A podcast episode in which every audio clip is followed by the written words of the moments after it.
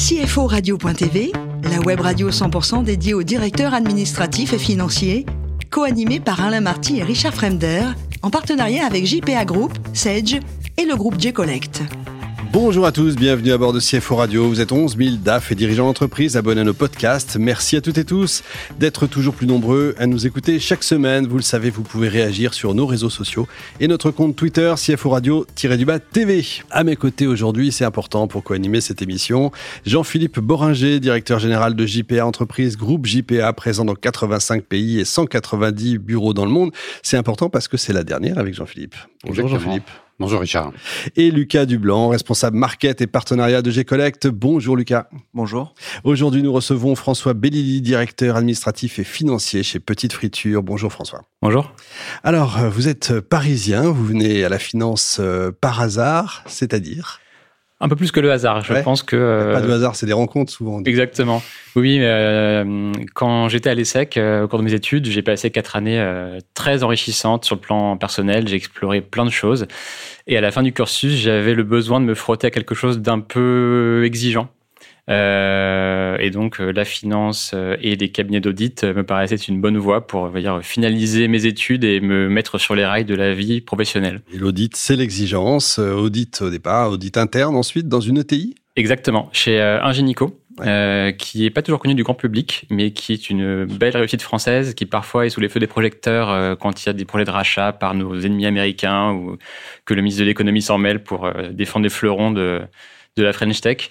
Euh, et donc c'était un groupe euh, d'environ 2000 euh, personnes avec des filiales partout dans le monde. Et à l'époque, j'avais vraiment de très fortes envies de voyage. Et l'audit interne permettait de mêler ce que j'avais appris en audit financier, toutes les méthodes de travail et cette forme d'exigence, et de l'appliquer à la visite, on va dire, et la découverte de toutes les filiales dans le monde. J'étais en Turquie, aux Philippines, aux États-Unis, en Allemagne, en Australie, en Chine, avec des contextes toujours différents. Ça allait de la petite entreprise de 4-5 personnes qu'on avait racheté euh, au plus gros groupe euh, de 200 euh, personnes. Vous allez pouvoir écrire un guide de voyage en plus, ça c'est Oui. et vous êtes parti au Brésil. Oui, et donc au cours de, toujours en suivant ce fil de voyage, j'avais envie de vivre à l'étranger pour de bon. Et différents pays me plaisaient, dont le Brésil. et j'ai eu la chance de pouvoir être muté là-bas pour une création de poste à Sao Paulo. Et j'y ai passé 5 ans. Oui. Cinq ans euh, très très hein. enrichissants. Ouais, c'est une belle tranche de vie. Et au cours de ces cinq ans, j'ai euh, changé et je suis devenu DAF de la filiale locale du groupe FIV, qui est un autre groupe français peu connu, mais euh, très très intéressant, qui a 200 ans d'existence, voire plus maintenant, et qui s'occupe d'ingénierie industrielle et qui aide les grands groupes français, type Renault par exemple, à construire leurs usines ou outils de production dans tous les pays du monde. Donc vous étiez au Brésil, toujours J'étais au Brésil, toujours dans la filiale locale à Sao Paulo. Mais alors pourquoi revenir? La vie, c'est une histoire de cycle. Euh, après cinq ans, j'avais vraiment, j'avais appris le portugais, je m'étais immergé dans le pays, j'avais euh, vu des, des, milliers de choses. Euh, mais j'ai aussi une petite fille qui est née là-bas. Ah, Et elle avait un an et on avait envie de revenir en France pour se rapprocher de la famille, des racines, des amis. Bon, et, voilà. et enfin, après un passage chez Densu, euh, petite friture. Alors, euh, c'est pas du tout une baraque à frites pour ceux qui croiraient ce que c'est. Pas du tout. On parlera après du nom si vous le voulez. mais euh, le chemin qui m'a mené jusqu'ici, c'est en revenant du Brésil, j'ai retrouvé des postes un peu plus plus normés, plus plus communs, on va dire, pour un rôle financier, et ça m'ennuyait un petit peu. Et j'avais envie de retrouver la, la, la ferveur d'un projet, d'une entreprise à taille réduite avec euh, des produits qui lui sont propres, avec des gens qui sont embarqués dans une aventure et euh, avec lesquels j'allais pouvoir euh, m'inscrire pour apporter mon énergie, mon savoir-faire à ce projet collectif. Génial. Alors c'est quoi? Petite friture, on est éditeur de design. Donc concrètement, on produit du mobilier, des luminaires, des accessoires. On s'associe avec des designers qui, eux, très souvent ont une idée, un proto, mais qui vont pas savoir le produire à grande échelle ni le distribuer. Nous, ce qu'on sait faire, c'est l'aider à finaliser le prototype, à en faire quelque chose de réalisable à grande échelle dans des coûts qui sont à peu près corrects vis-à-vis du marché. On a un réseau de fournisseurs, prestataires, sous-traitants avec lesquels on va travailler pour créer ces produits et en faire une production de masse. Et on a un réseau de distribution par lequel on va pouvoir vendre ces produits. Et là, tout ce qui fait le, sel de l'aventure, c'est la rencontre entre le designer et notre direction artistique, mmh. euh, avec lesquels euh, il y a des discussions, des, des ça, ça, ça, rebondit, il y a des projets communs euh, et ça crée quelque part des collections qui vont euh, dire qui on est, qui est notre identité à nous en tant qu'éditeur et qui vont euh, bah, plaire, on espère, aux clients finaux qui vont acheter nos produits. Génial, ben, on va savoir un peu plus avec Jean-Philippe. Oui, alors, vous, vous ciblez quel, quel faiseur, quel fabricant de, mobilier dans, dans, vos conseils en matière de design? Vous vous adressez à qui en fait? Alors on s'adresse à différentes personnes. On peut s'adresser à, vous et moi, à des clients finaux qui vont vouloir acheter euh, des produits pour leur jardin, pour leur salon, euh, pour leur nouvelle maison. Et on peut s'adresser aussi à des professionnels qui vont par exemple euh, s'occuper d'espaces de, de restaurants ou d'espaces de bureaux et qui ont des projets plus complets et plus mieux dimensionnés, on va dire, et pour lesquels ils ont besoin bah, entre autres, de mobilier pour refaire l'identité visuelle d'une terrasse de café ou de chambre d'hôtel, par exemple. D'accord, donc à la fois des... Non, peut-être pas des particuliers quand même, si? On vise aussi beaucoup des particuliers, ah oui. Des particuliers, mais, mais, également des groupes euh, de, autour de... Ça va être des architectes d'intérieur, qui vont être prescripteurs, qui vont même travailler pour, euh, je pourrais citer Accor par exemple, si Accor euh, a des projets pour refaire une chaîne d'hôtels en particulier, un endroit dans le monde, en France ou, ou même ailleurs, ils vont travailler avec des architectes d'intérieur qui vont avoir des idées de différents produits, de, de différentes sortes d'approvisionnement. Ça peut être nous, ça peut être d'autres. Euh, mais on va s'inscrire comme ça dans une forme de, de, de, de tableau que l'architecte va pouvoir dresser et proposer euh, à son client à lui. Ah oui, pour passer du projet à la réalisation, c'est ça? Ensuite, nous, une fois que le projet euh, est signé et qu'on doit livrer, je ne sais pas, 100, 200 luminaires, on va tout simplement euh, gérer la production, les envoyer sur le lieu euh, de la rénovation ou du chantier. Et, et voilà. Ça, c'est une part de notre business. Et l'autre part, c'est plus classique, c'est du B2B. On va vendre nos produits à des distributeurs. Ça peut être des magasins euh, physiques ou des distributeurs via e-commerce, qui sont des sites spécialisés en design, qui eux-mêmes ont plusieurs marques dans leur portefeuille, dont nous, euh, et qui vont proposer tous ces produits à leurs clients finaux, qui sont encore une fois des, particuliers. Et, alors le plan de développement à 3 ans, 5 ans, c'est compliqué de le faire, j'imagine, non? Parce que vous êtes... Euh, alors le plan, il passe beaucoup par les collections par un renouvellement et euh, on a Vertigo qui est notre produit phare qui nous porte depuis le début, ah depuis un peu plus de 10 ans. Et derrière, d'autres collections émergent. Elles peuvent mettre plus ou moins de temps à s'exprimer, à trouver leur public. On a également des territoires. Là, on vient d'ouvrir une filiale aux États-Unis. C'est un marché sur lequel on sait qu'on a du succès, mais on est encore euh, minuscule par rapport à la taille du marché.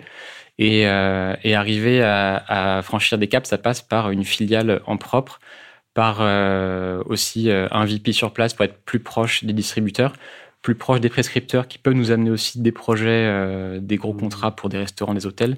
Donc il y a vraiment ces, il y a les canaux de distribution et les collections qui vont être les deux axes sur lesquels on va pouvoir pousser pour se développer. Lucas.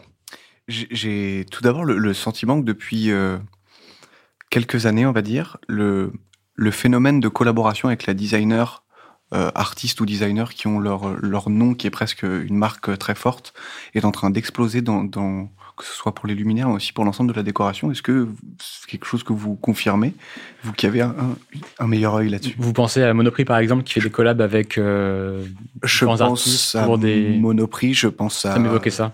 Louis Vuitton dans une certaine part, à Ikea aussi, qui. Euh... Bah, à la différence de ces marques pour qui ça peut être un coup marketing ou un, ou un one shot, on va dire, euh, nous c'est vraiment l'essence de notre métier. Nous ça part d'une collaboration.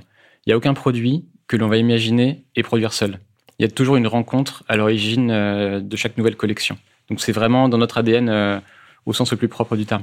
D'accord.